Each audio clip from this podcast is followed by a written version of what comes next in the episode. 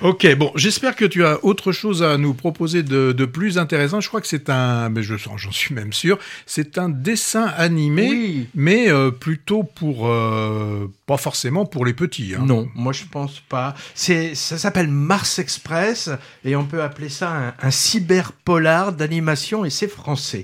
On est euh, en 2200 par là. hein. Alice, détective primé, euh, privé, obstiné, et Carlos, son partenaire mi-robot, mi-humain, doivent capturer une hackeuse pour l'amener sur Mars. Alors la suite se passe sur cette planète colonie de la Terre où, où les puissants apparemment se sont expatriés, et Mars Express étant le nom de la compagnie de navettes qui relie les deux planètes. Alors sur place, ça se complique. C'est une sorte de Wigo, quoi. oui, avec l'histoire d'une étudiante en cybernétique détentrice d'un dangereux secret qui a disparu et nos détectives vont eux-mêmes être traqués. Alors la narration, elle est volontairement, je crois, confuse au début. On nous prend pas par la main pour expliquer les choses. Alors on se raccroche un peu à ce qu'on peut pour euh, comprendre petit à petit les enjeux qu'on comprend pas toujours d'ailleurs. Enfin pour moi. Alors dans ce futur plutôt dystopique, hein, dirigé par des giga-sociétés, bah, la mort est, est assez relative, hein, puisqu'on peut renaître sous forme d'hologramme. On communique ses pensées par télépathie, ça j'ai trouvé ça pas mal. Il est difficile de distinguer les vrais humains, puisqu'on a souvent affaire à des, des androïdes hybrides, même, même les animaux d'ailleurs. hein.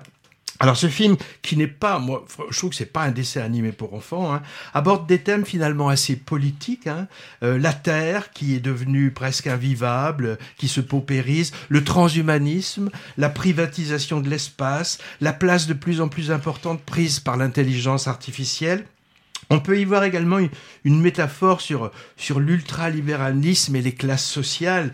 Euh, il nous donne à voir finalement le monde rêvé par Elon Musk et, et autres milliardaires de la high-tech, et, et c'est pas forcément appétissant.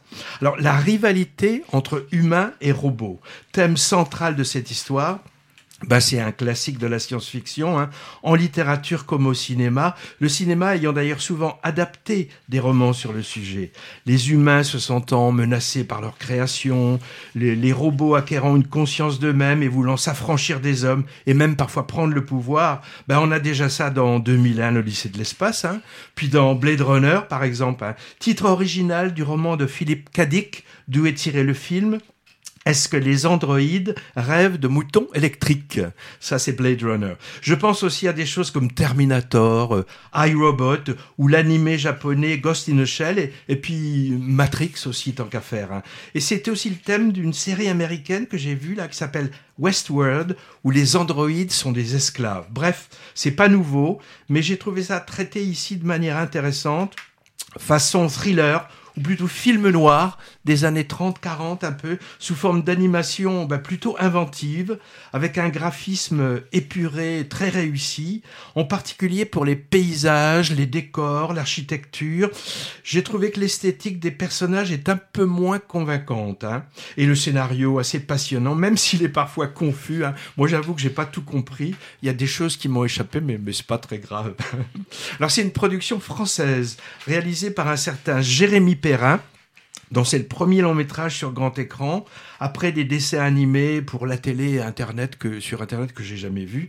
On y entend soi-disant les voix de Léa Drucker et Mathieu Amalric, c'est c'est marqué sur l'affiche, hein, mais franchement, je, je vois pas trop ce que ça apporte. Et même la voix de Marthe Keller aussi. Hein. Marthe Keller, on la reconnaît bien. Ouais, c'est vrai. Et en tout cas, ce film est un genre d'ovni dans le cinéma français, comme peut l'être par exemple Le règne animal récemment dans un autre style. Et il devrait ravir les amateurs de hard SF. Je vois que Patrick lève les sourcils. Non, c'est pas de la science-fiction porno. La SF dure, ça veut dire la science-fiction basée sur l'extrapolation crédible des avancées scientifiques et technologiques actuelles et sur l'extrapolation des évolutions sociétales aussi. Star Wars ou Dune, c'est pas de la hard SF, c'est plutôt de la fantasy ou du space opéra.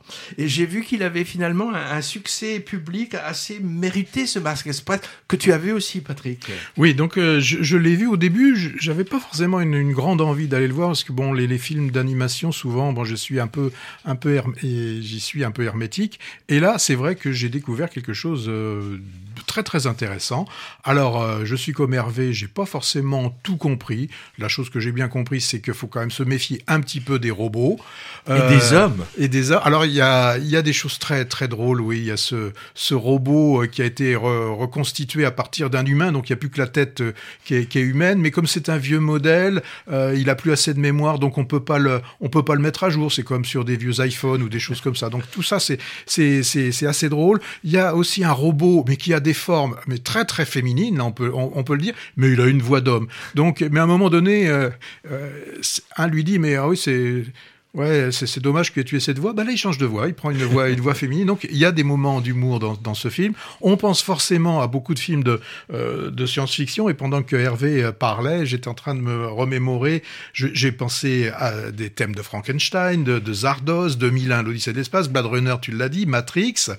Euh, Plein voilà. de références. Hein. Oui. Alors, il y, y, a des moments où je me suis dit, j'imagine si ce film avait été tourné avec euh, des véritables humains et avec, euh, ça donnerait vraiment un, film superbe. Ouais, c'est sans doute difficile. certainement difficile. C'est l'intérêt du dessin. On peut, on peut tout faire en dessin. On peut, on peut tous se, permettre. Alors, au, niveau de l'animation, euh, bon, c'est de l'animation un peu euh, à la japonaise pour certains trucs, c'est-à-dire qu'il n'y a pas toujours une fluidité dans le, dans, dans le mouvement. Hein, c'est pas toujours Mais très. tu d'accord, les décors et. Mais les décors, oui, oui, les, les, les, décors. On peut penser à du Bilal aussi dans les bandes dessinées. Vraiment, ça a pu, il a puisé un petit peu partout. Une sorte de mais c'est vraiment euh, quelque chose que j'ai beaucoup aimé.